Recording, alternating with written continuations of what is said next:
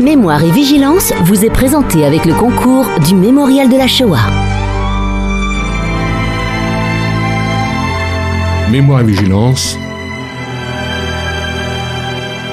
Une émission de Claude Boscherberg.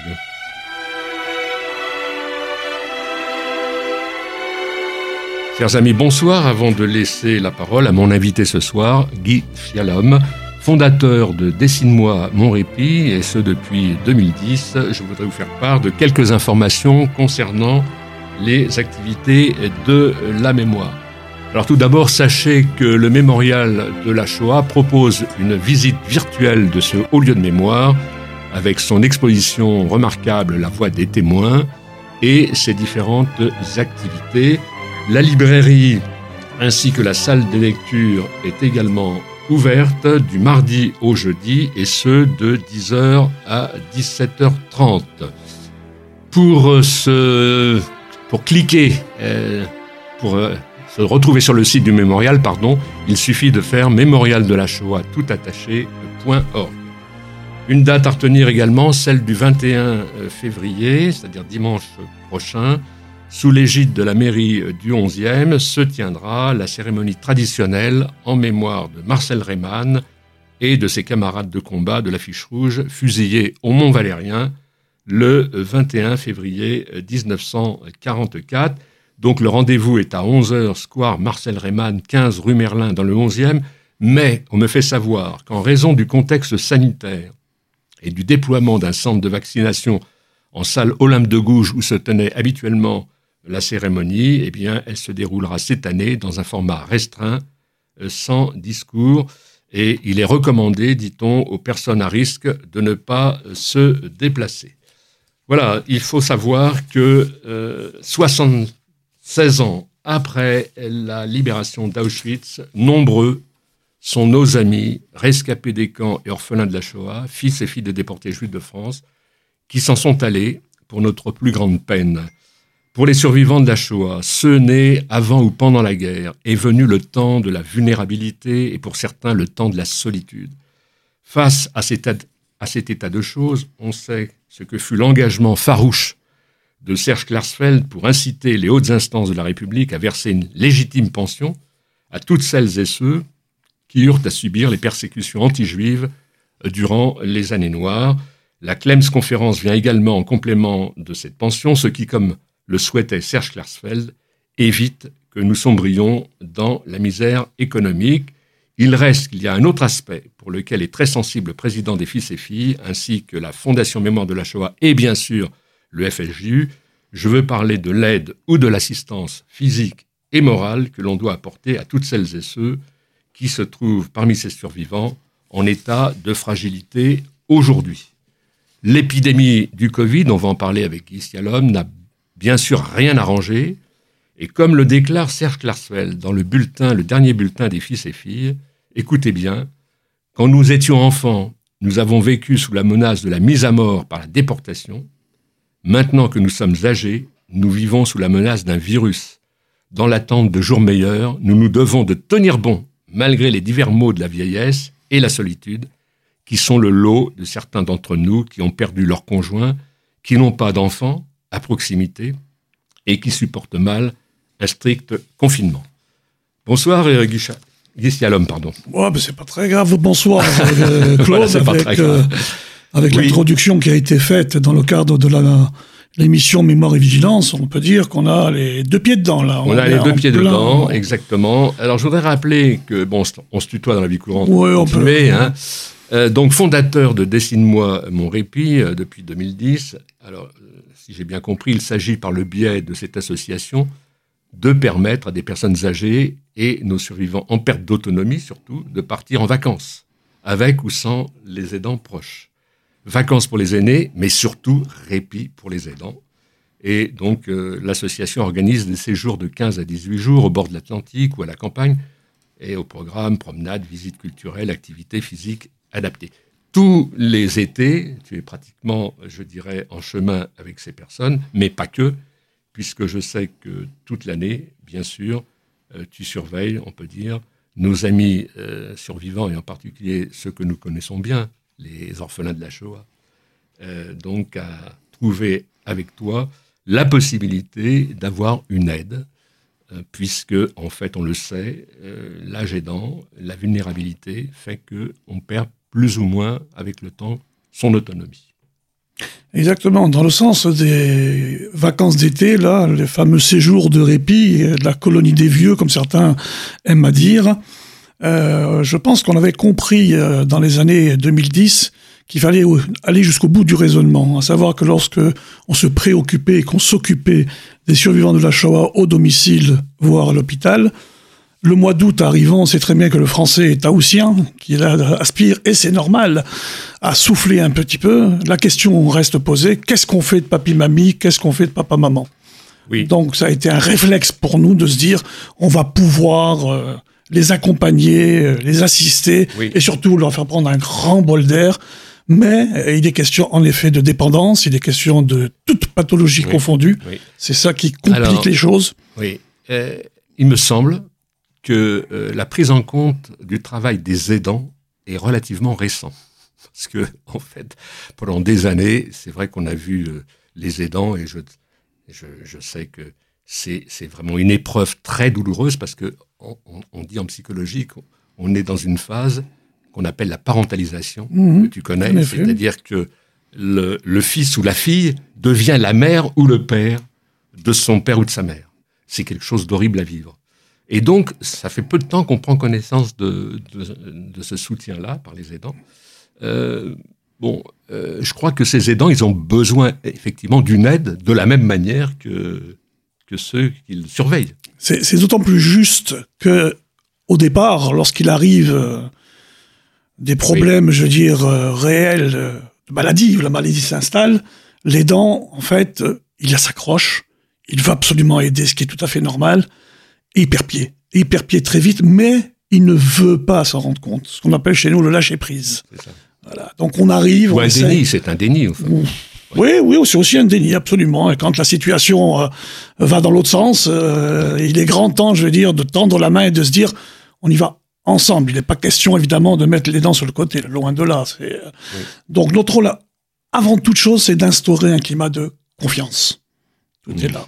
Mais dans ce qu'on tu dis, euh, Claude, en parlant des personnes âgées en général, on est obligé de faire la différence avec les survivants de la Shoah, parce que les survivants de la Shoah, c'est plus compliqué. Bien sûr. C'est plus compliqué parce que. Ils ont une histoire. Ils ont une histoire. Ils ont une histoire. Et puis à un certain moment, lorsque les maladies neurodégénératives, lorsque la dépendance, euh, je veux dire, aiguë apparaît, eh ben la Shoah, elle revient. C'est ça. Voilà. Elle revient et ça fait vraiment, ça fait pas peur, mais ça fait mal. Ça fait mal parce que il s'en rend compte sans s'en rendre compte. Hmm. Et là, il faut déployer, je veux dire, il faut une formation, il faut, il faut, il faut, il faut être présent, je veux dire, en faisant en sorte, encore, malgré euh, ce, problème existant, de l'accompagner. Hmm, de l'accompagner dans la grande, grande dignité. Et ça, c'est pas. Alors, revenons, si tu veux, un petit peu à, ton propre itinéraire.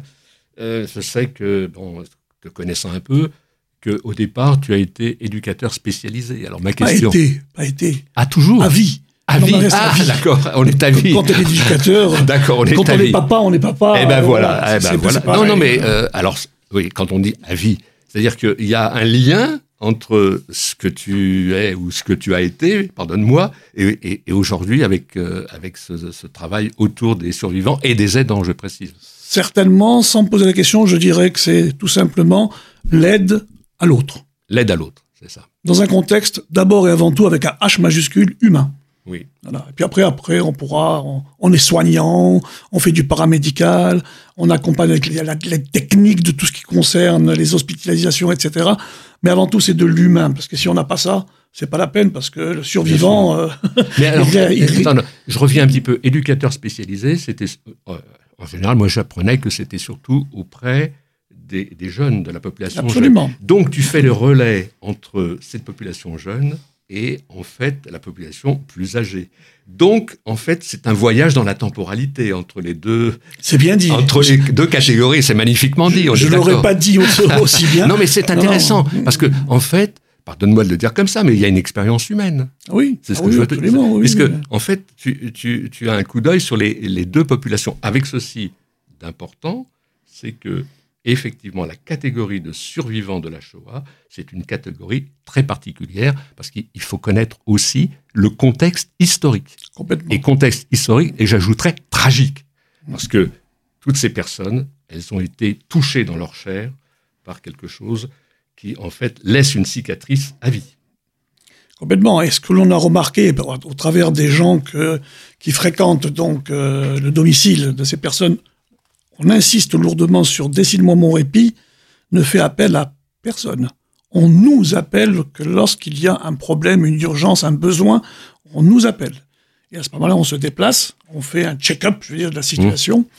Et pourquoi je dis ça C'est parce que c'est très très important pour faire une émission là-dessus. Le survivant, je le dis avec force, je ne vais pas taper sur la table. Oui, mais, le survivant de la Shoah ne demande rien, que ce soit bien clair. Et c'est ça notre difficulté à nous, c'est qu'il va falloir les entre guillemets les dénicher. Oui, mais comment, comment tu expliques qu'effectivement il y a cette pudeur de ne rien demander? Comment comment ça fonctionne? Parce qu'en en fait, ils sont dans la détresse et, ils ont besoin d'aide. Et en même temps, je dirais que est-ce qu'il y a une peur et comment ça fonctionne? Alors, Il y a surtout une dignité. Oui. Et j'entendais tout à l'heure euh, l'exposé introductif, etc. Oui. On a parlé d'un certain euh, SK. C'est Serge Klarsfeld. Hein c'est Serge Klarsfeld. voilà. Oui. Euh, je pense qu'il a très très bien compris parce qu'on est devenus maintenant des amis. Oui. Je veux dire, hein, parce qu'il aime bien savoir euh, Qu'est-ce qu'on fait auprès des sur la Shoah, surtout quand ce sont des gens de, des FFDJF Exactement. je pense que les auditeurs l'auront compris. Bien euh, sûr, fils et filles, bien sûr. Euh, il, a, il a compris, c'est-à-dire que toutes les aides qu'il a pu demander au gouvernement allemand, aux autorités françaises, etc., c'était, je veux dire, pour parer le quotidien à savoir euh, j'ai des soucis dentaires, j'ai des soucis. Avant toute chose, comme je l'ai rappelé, il y avait la pension aussi. Exactement. Hein, ça, c'était important déjà, parce que c'était la reconnaissance de la République par le biais économique. Ne pas laisser dans la misère toutes ces personnes qui étaient nées avant ou pendant la guerre. Voilà. Ça, ça, ça c'est un succès, et on lui doit vraiment. Nous avons de la reconnaissance pour ça, parce que ça a évité beaucoup de malheurs mm. économiques. On est bien d'accord. Mm. Et, pour eux, on vit en France. Et en fait, il va falloir faire aussi un petit clin d'œil politique. Le problème de la dépendance est un problème franco-français. Je ne parle pas des autres pays occidentaux, je parle là que nous, par exemple, on travaille sur une loi qui n'existe pas. C'est la loi sur la dépendance, qui devait être votée déjà depuis huit ans, qui a été reporté, qui a été reporté. Monsieur Macron, notre président de la République, a juré, a juré et continue à jurer qu'elle va, que ça va se faire. Ça se fera pas parce que le quinquennat est pratiquement terminé. Ce qui veut dire que par rapport au survivants de la tu t'es battu pour ça on s'est battu, Serge et moi. On n'a pas dit notre euh, dernier geste, loin de là. Donc, il va falloir qu'on y arrive.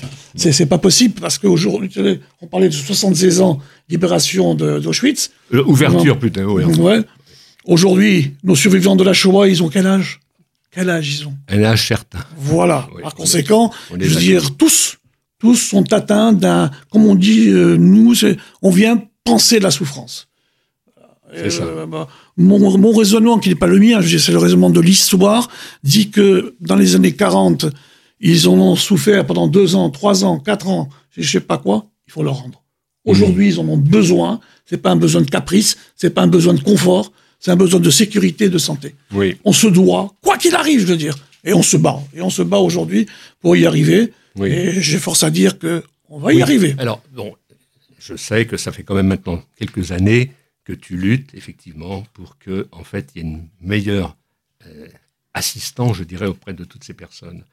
Quelle évolution tu vois? Est-ce que vraiment, avec le temps, tu peux dire qu'il y a un progrès quand même, une prise de conscience, à haut niveau même des pouvoirs publics ou est-ce qu'on est dans un statu quo D'autre part, il y a également beaucoup de travail qui sont faits, alors cette fois-ci sur le plan scientifique. J'en veux pour preuve, par exemple, une thèse qui a été euh, soutenue il n'y a, pas si longtemps par euh, le docteur Samuel Sarfati, que j'avais mmh, reçu dans cette mmh. émission. Et euh, donc, ça permettra de. Je, te lis un petit peu ce que ce qu'il avait donc ce dont il avait témoigné.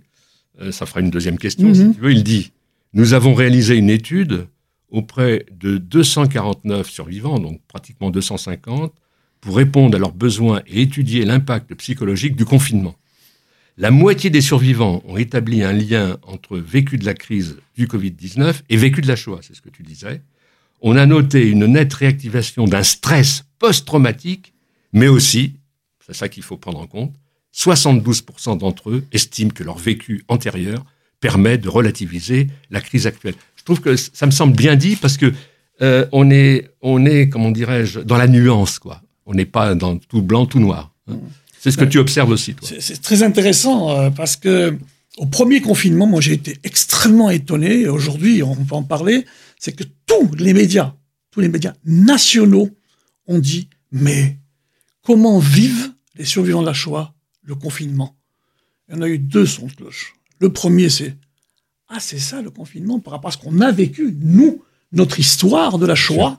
Et la deuxième chose, c'est la, c'est la, c'est la peur. C'est vraiment la, la, la, peur. Nous, on a eu des appels deux, trois jours après le confinement. C'est, il faut, il faut pas nous laisser. C'est pas, on a peur de tout ce qu'on entend. C'est vrai que lorsqu'on a allumé la télé, Oui. hein, le rose était, était rare. Hein, c'était. euh, Et puis, je sais pas comment tu l'as vécu, mais comme, comme téléspectateur, euh, le, la personne qui venait le soir faire, euh, je veux dire, les statistiques, faire la, on peut dire la, la fiche nécrologique, c'était effroyable. quoi. horrible. Ça- C'est horrible.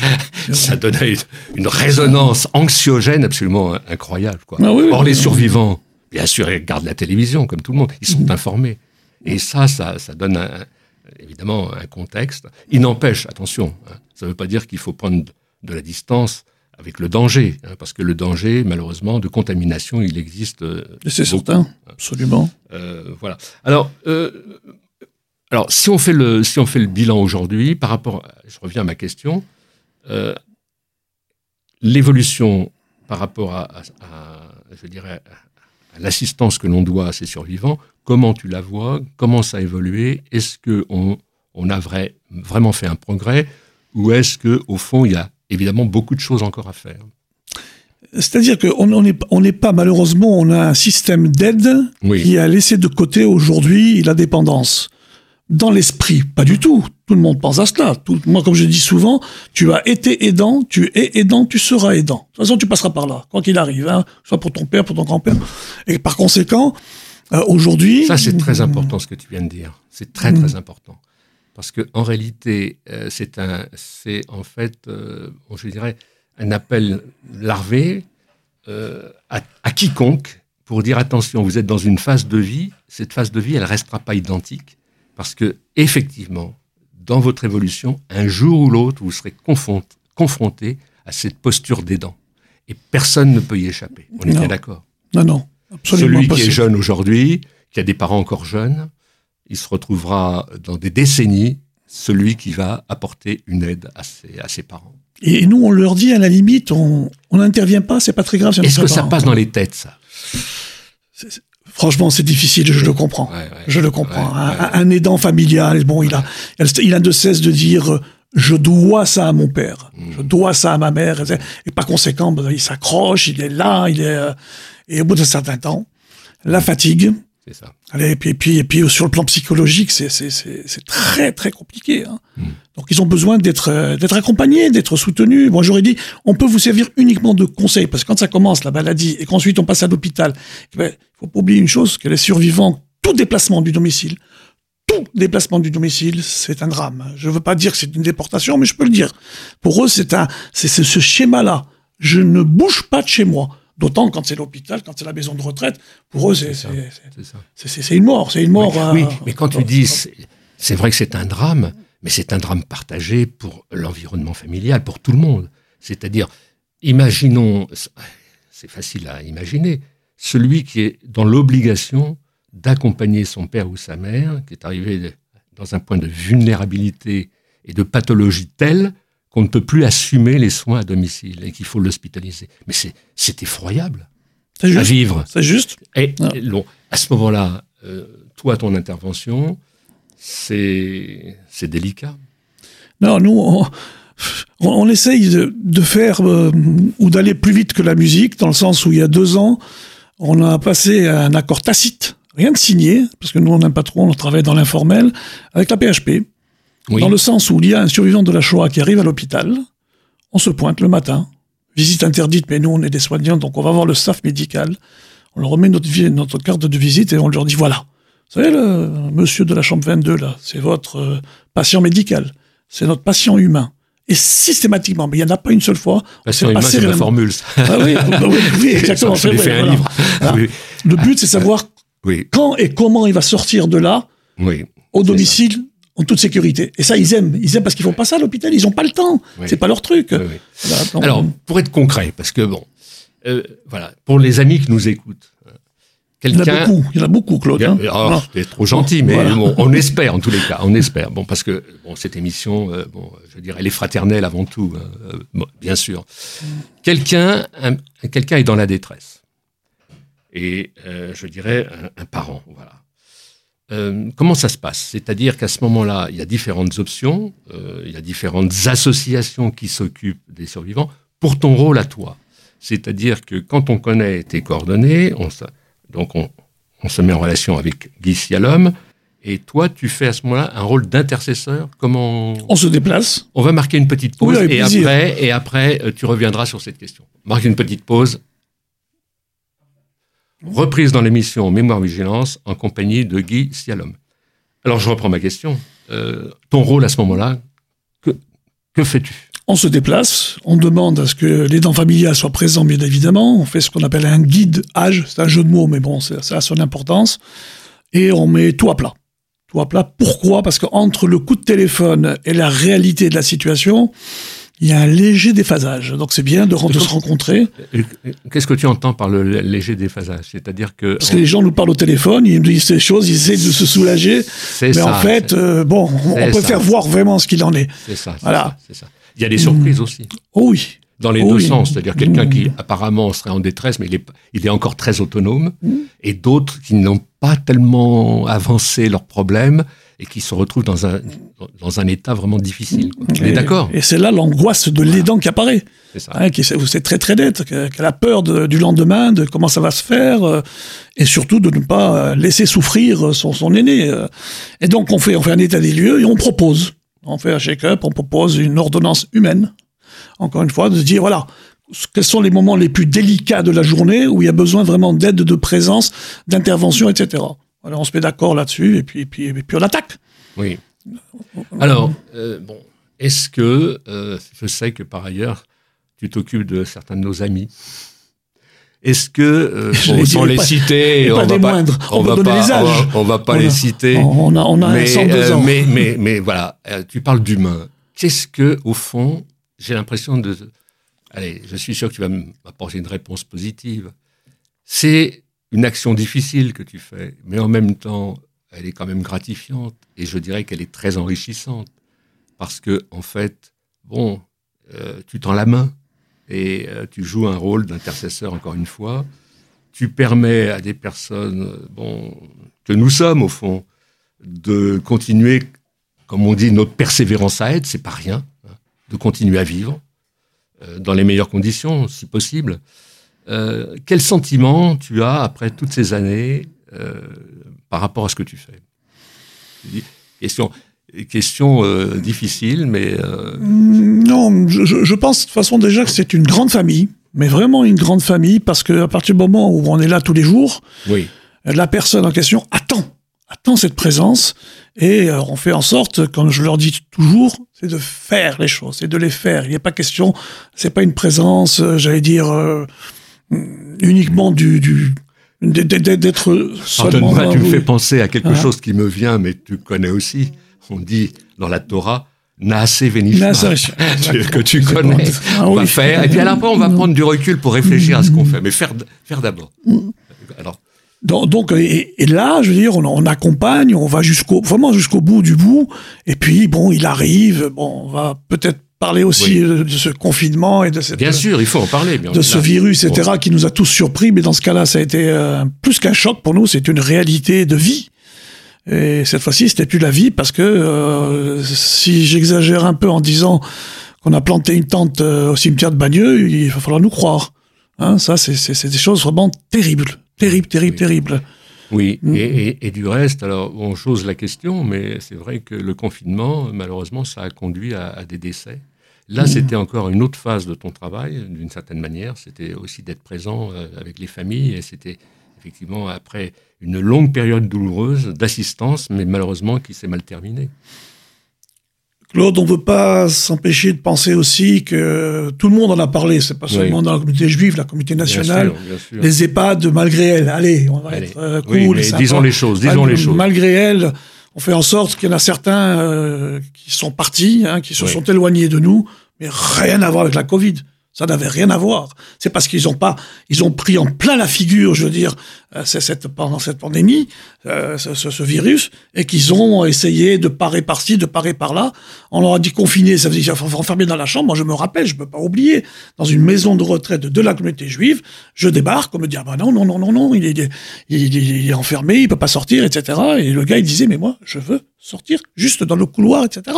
Et ça a été impossible. C'est devenu, je veux dire, quelque, quelque Il était, chose il était en fait- prison, quoi, alors, à ce moment-là. Voilà, Incroyable. alors, pour un survivant de la Shoah, encore une fois, ils ont peut-être pas beaucoup de particularités, mais là, c'était impensable, Hmm. invivable. Ben, le gars, il est mort. Hmm.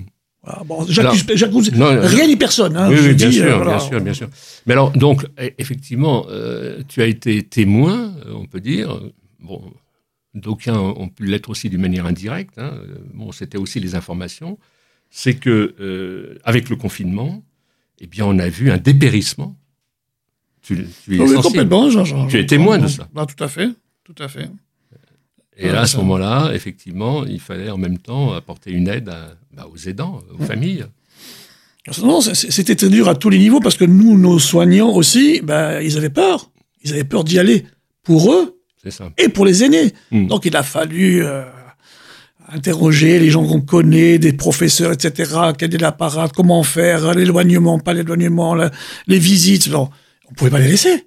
On, on pouvait pas les laisser. Ça voulait, ça voulait dire aucune visite. Mais quand Oui. on dit aucune visite, ça veut dire euh, l'alimentation, je sais pas, euh, l'hygiène, je sais pas. Oui, enfin ce, qui bref. était, euh, ce qui était atroce, tu veux que je te dise, c'est les images. Des images où, quand ça s'est un petit peu desserré et que les, enfin, les, les familles pouvaient apercevoir leurs parents, ça se faisait à distance, derrière une Oui. glace, avec des petits signes comme ça. Il y avait quelque chose de, de douloureux, quoi. Parce que, et, et du reste, est-ce que tu ne penses pas, alors ça c'est une considération plus générale, c'est que en fait, on a l'impression qu'on on vit un film de science-fiction, c'est que en réalité, euh, bon, je dirais que le lien social, il est un peu en train de se déliter, puisque ce qui fait la caractéristique d'un d'un humain, c'est d'abord, comme on dit en hébreu, panim el panim, face à face, mais également le touch, c'est-à-dire de pouvoir euh, étreindre l'autre. C'est plus possible, on le, ça ne se fait plus. Donc, euh, on assiste à quelque chose d'incroyable, et puis en même temps, euh, je dirais, un, virus qu'on ne maîtrise pas. Pourquoi on ne le maîtrise pas? Parce qu'il y a des variants qui sortent tous les jours.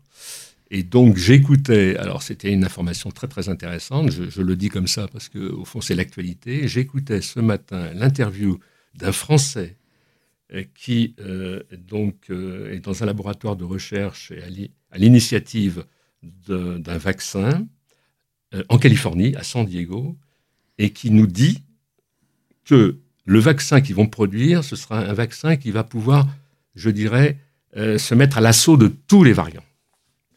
Et il, a il avait l'air de dire, et moi ça m'effrayait, il avait l'air de dire que les vaccins aujourd'hui, Oui, c'est ça, c'est pas le cas. euh, c'est pas le cas.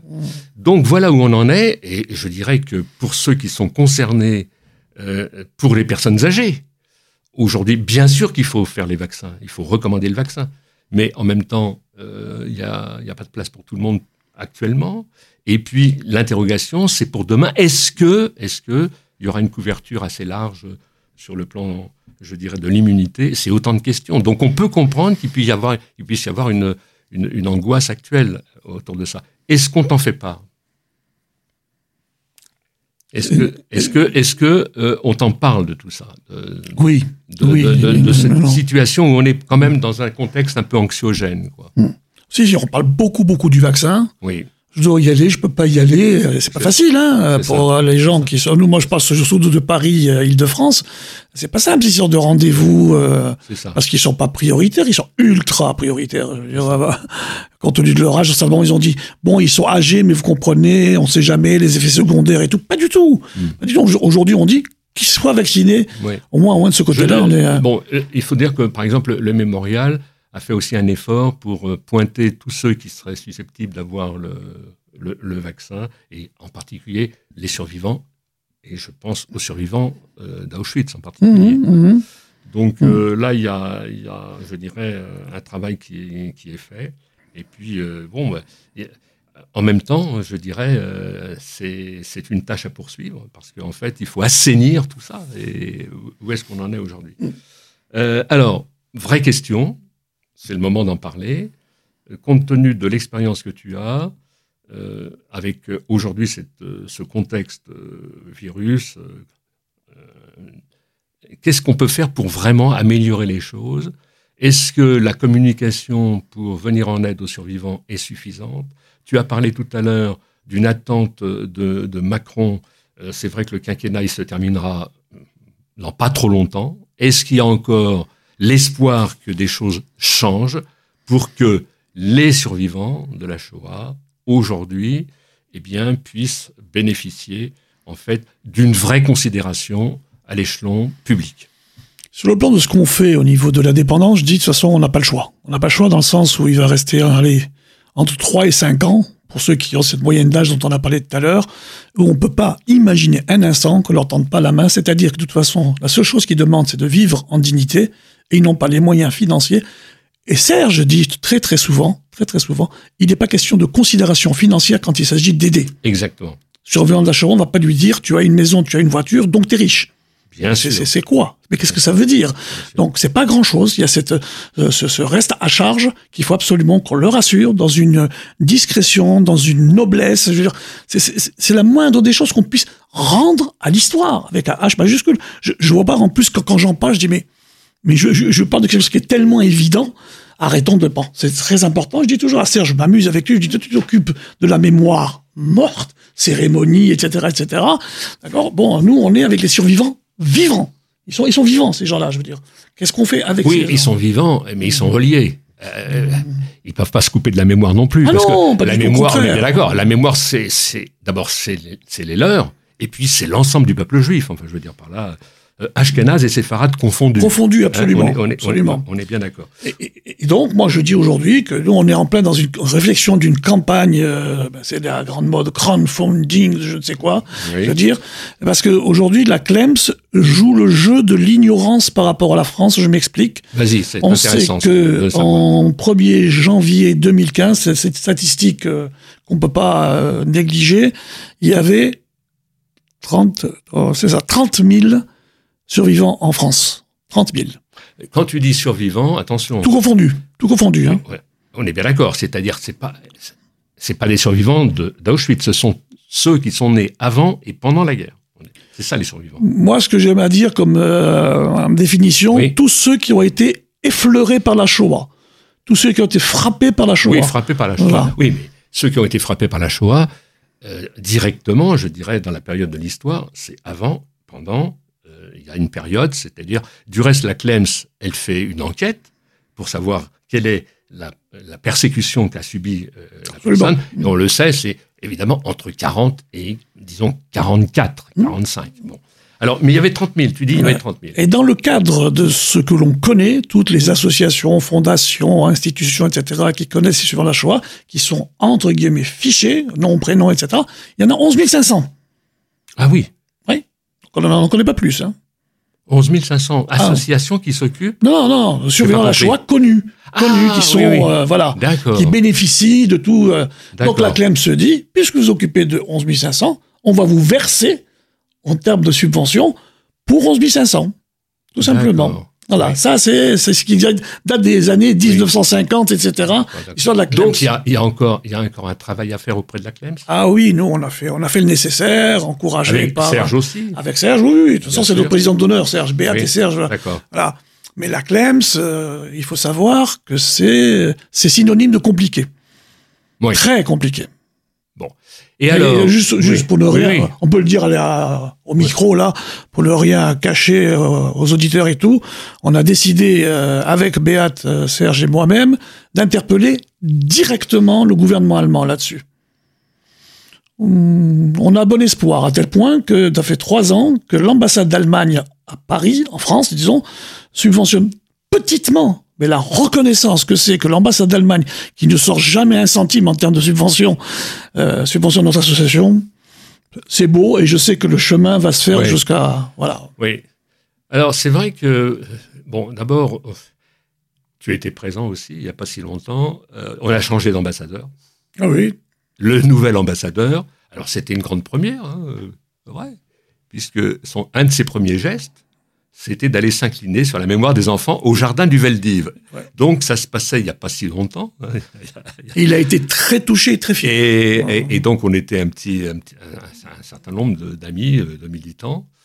Euh, alors oui, mais je sais que tu avais aussi, tu avais aussi un lien avec l'ancien ambassadeur. Nicolas. Nicolas, voilà, qui a terminé son, son mandat.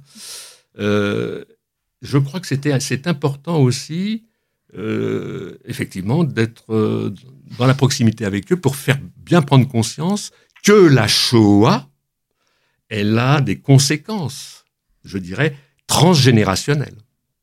C'est pas une période de l'histoire qui s'est terminée comme ça. Il y a des souffrances encore dans les familles, il y a des souffrances parmi les descendants, et c'est important que l'Allemagne prenne en compte aussi tout ça. Qu'est-ce que tu en penses Non, moi, je suis témoin parce que moi j'ai connu euh, Nicolas et je connais maintenant Lucas. Euh, ils sont très très très conscients. Ils sont de la même génération, je crois. Oui, pratiquement. Ouais, ouais, euh, ils, parlent ils, parlent tous les deux. Ils parlent parfaitement le français, parfaitement. ils connaissent, ils connaissent bien la France, les, associations, etc. Donc de ce côté-là, non, non, on n'a pas de crainte. On a, on a les preuves comme quoi il faut un travail de diplomate, donc un peu secret, et que je, je pense qu'on va y arriver. Euh, oui. Il n'y a, pas de doute. Hein. Oui. parce que sinon, euh, euh, on, a, on a la FMS évidemment comme partenaire, mais bon, la, la, FMS. Bien sûr. Euh, bien sûr. non, mais elle, joue un rôle important, la FMS, bien sûr. de toute façon, attention, ne faisons pas, je dirais, une, une course au prix. Hein, il ne s'agit pas de ça. Je crois qu'il faut le dire à cette antenne quiconque s'occupe des, des, des, survivants aujourd'hui, dans la détresse, dans la vulnérabilité, eh bien, a besoin de notre soutien à tous aussi.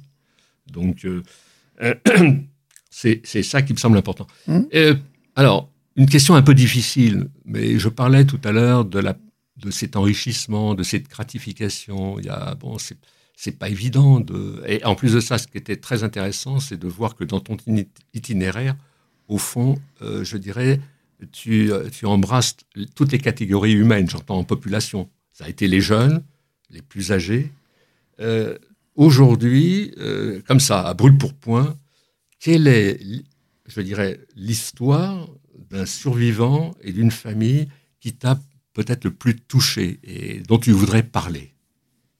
C'est une question difficile, mais c'est pour donner un peu de chair à ce que tu fais. C'est pour montrer que, au fond, euh, c'est s'intéresser à l'humain et, un humain, c'est de chair et d'os. Donc, ce serait intéressant de, de voir comment tu peux nous dire, à partir du moment où tu reçois l'appel, puis euh, la logistique que tu mets en route, et puis dans l'évolution, comment ça se passe, y compris avec les survivants et, les familles.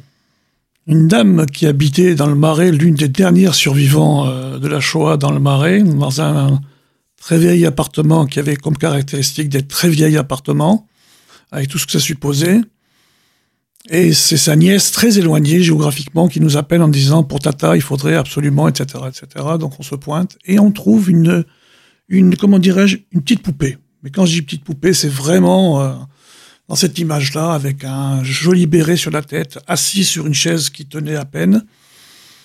Bon, et en fait, elle avait besoin, tout simplement, d'être euh, accompagnée parce qu'elle elle vivait une solitude. Mais ce qu'on ne savait pas, c'est qu'elle avait, elle avait, on va prendre le présent, je préfère, même si les gens sont éloignés maintenant, elle a un fils. Elle a un fils, et ça c'est très rare, qui lui a comme particularité très connue dans le marais, handicapé mental. Le fils. Lâché dans la nature. Et là, et là, ce qui était extrêmement compliqué pour nous, parce qu'on n'est pas spécialiste de tout, la relation mère-fille, mère-fils et fils-mère, la Shoah, oui, la Shoah. Elle avait toujours, toujours, toujours, elle répétait toujours la même chose. Maman est partie, maman est partie. Je dis, maman est partie, moi. Des fois, je suis l'imbécile pour essayer de, comprendre et tout. Il se trouve que pour euh, présenter euh, cette dame pour un prétendant, sa mère, euh, qui habitait le Marais, la rue du Roi de Sicile, il y avait une petite épicerie, je sais pas quoi, elle allait chercher du raisin. Parce qu'en ce temps-là, avoir du raisin, c'était noble. Voilà. Et elle avait son étoile. Et puis elle avait un petit foulard. Et puis ce petit foulard cachait à peu près à moitié l'étoile.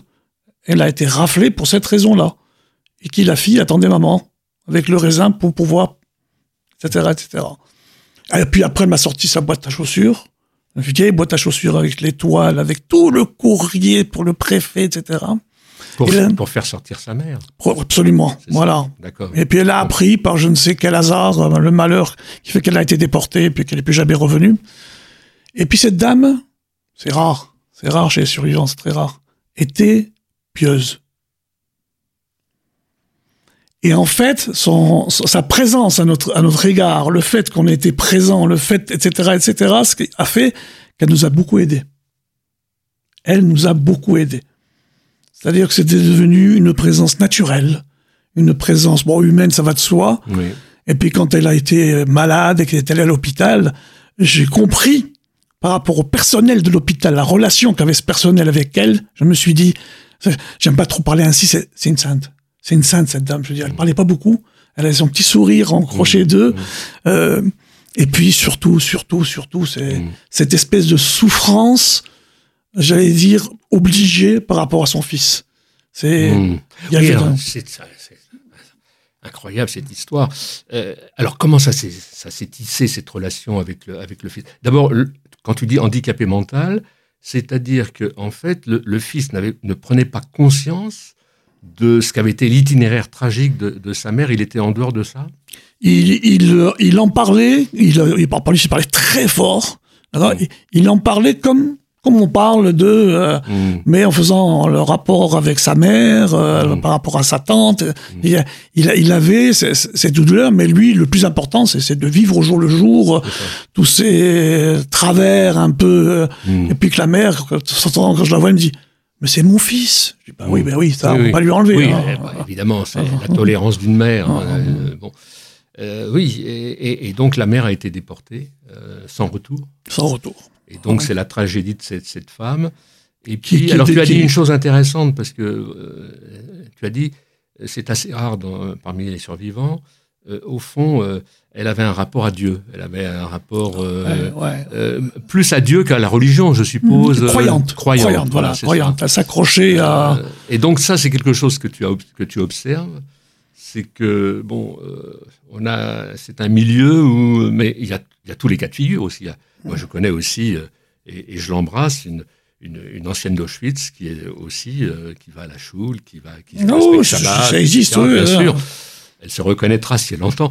Mais, euh, mais d'une manière générale, il y a eu euh, ce qu'on appelle un effet traumatique par rapport à la, à la religion, souvent. C'est-à-dire que j'ai combien, depuis 40 ans que je, que je suis à cette antenne, combien de fois j'ai entendu, mais non, je, en sortant des camps, je ne, je ne pouvais plus, euh, je ne pouvais plus adhérer. Mais il y a quelqu'un que tu as connu aussi et qui lui euh, avait pris le contre-pied de, de tout ça.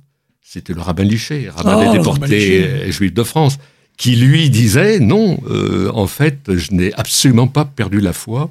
Et soit dit en passant, je, bon, j'en fais un petit peu de publicité, mais dans quelques temps, on va commémorer l'année de deuil de notre cher ami Milo Adonner. Milo. Ouais, Milo Adonner, cet homme magnifique. Ouais. Et j'ai obtenu du mémorial de la Shoah, figure-toi, que pendant une semaine, il repasse le film La communale au cœur, où on voit tous les survivants à l'époque de la rue des, de l'école de la rue des Hospitalières Saint-Gervais que tu connais, et où euh, le rabbin Liché témoigne à la fin du film pour dire que en fait la foi ne l'avait jamais abandonné. Et en fait, il incitait autour de lui ses amis les plus proches. Alors il y avait, il y avait des laïcs, il y avait des religieux, mais euh, c'est vrai que en fait, c'est une vraie question qui s'est posée pour les, les survivants d'Auschwitz. Et donc, tu es confronté aussi à ça Complètement. quand euh, tu es en contact avec ces survivants. Et si tu permets. euh, Oui, oui, bien Claude, sûr. Deuxième histoire. Oui. Je l'ai pas fait exprès là. hein. Oui, Voilà, c'est c'est tout récent, c'est tout chaud là. hein. Ça vient de. C'est un monsieur dont on s'occupe depuis très très très peu de temps. Et voilà le résultat, ce bouquin. Samuel, on peut, le- on peut le citer. Mhm. Silbersporn. C'est vendu à la librairie du Mémorial, sans vouloir faire Ah. de.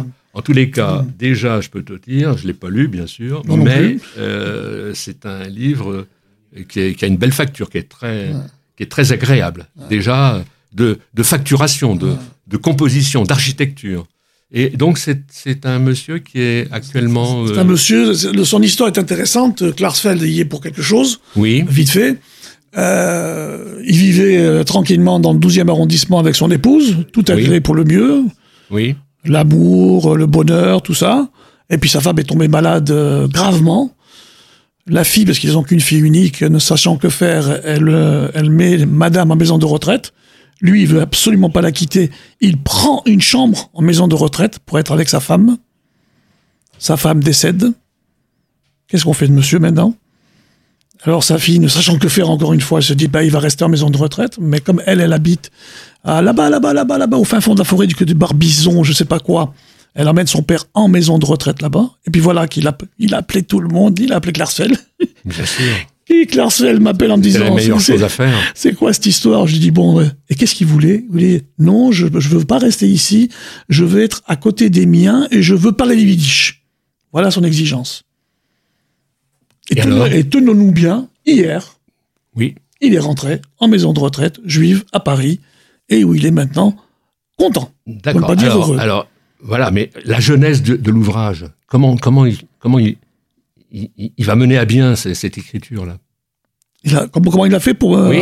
bah, il a été assisté par quelqu'un qui Ah. venait lui rendre visite. C'est ça. puis il parlait, il parlait, il parlait, il parlait de la. Shoah. euh, C'est ça. c'est ça. et ce qui est intéressant chez lui, Jack, notre Jack, c'est que... Quel âge il a au fond? 90. 90.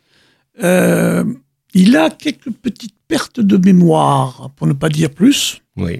Et dès qu'il est à l'aise avec la personne en face, en... Comment tu as dit en hébreu tout à l'heure panim el panim. Panim el panim, Eh voilà. oui, panim el Voilà. panim, oui. Et là, ça, et là, ça y va. Là, ça y va. Là, ça y va dans... Oui, et en même temps, attends, ce qui est formidable dans cette histoire, c'est que en réalité, l'écriture, avoir repris sa parole, c'est une aide à vivre, à vivre extraordinaire. Parce qu'en même temps, on le sait, bon, les paroles s'envolent aussi, mais les écrits, euh, bon, bah, ça arrête. Et le savoir, de savoir Mhm. que, bon, il y a son ouvrage maintenant au mémorial de la Shoah. Bon, bah, c'est d'une certaine manière, c'est un accueil euh, infini. On pourra toujours trouver son ouvrage. Ah ouais, Donc absolument. c'est c'est quelque chose de, de très très important. Euh, Guy Sialom, il faudra revenir pour euh, refaire un point autour des, des survivants. C'est un dossier euh, qu'il faut qu'il faut suivre. Je dois dire, et tu parlais de Serge Klarsfeld, eh bien effectivement, lui rendre hommage parce que en réalité, euh, c'est un dossier euh, qui lui tient très à cœur, très à cœur. Et à chaque fois qu'on parle que je, l'appelle, par exemple, je le dis, c'est pas. Il dit, est-ce que tu as des nouvelles d'eux? Parce que si j'ai pas une nouvelle, Eh oui. lui-même appelle de manière à ce que, en fait, personne ne soit abandonné à, à une solitude. Et tu disais euh, à juste titre que bon bah c'est vrai, les fils et fils, c'est- une famille, et que en fait c'est en même temps notre fierté euh, d'avoir à leur côté Serge et Béat mené, euh, je dirais, tout ce travail de, mémoire. Et à la différence, alors c'est vrai que d'autres catégories, c'est que d'une certaine manière, euh, ça a exorcisé beaucoup de, beaucoup de douleurs, d'être confronté à l'histoire. Je m'en rends compte, parce que euh, c'est vrai que euh, ils nous ont offert ce cadeau d'être à leur côté dans ce travail qui a permis précisément d'être dans l'action. Tu parlais tout à l'heure, euh, naase venishma, hein, mais c'est très important ça. Faire, et puis après, on a le recul pour comprendre. En tous les cas, est-ce que euh, on, tu- on peut donner ton numéro de téléphone si jamais Oui, euh, ju- ju- juste une parenthèse. oui, ça, ça se fait pas dire parenthèse. oui, On parle de Serge Klarsfeld, on Oui. parle de Serge Klarsfeld, bien sûr. Béat. Bien- Béat, pourquoi évidemment, on est bien d'accord. On est, Je dis béate parce qu'en fait, à chaque fois que nous avons des situations, là aujourd'hui on en est à 70 et quelques, euh, c'est qui qui prend son téléphone? C'est qui qui prend des nouvelles Et c'est qui qui nous appelle?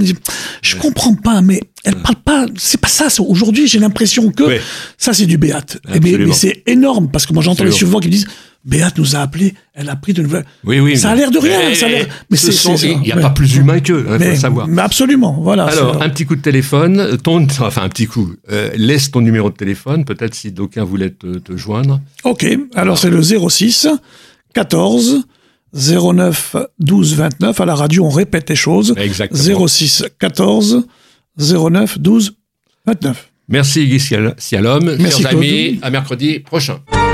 Mémoire et vigilance vous a été présenté avec le concours du Mémorial de la Shoah.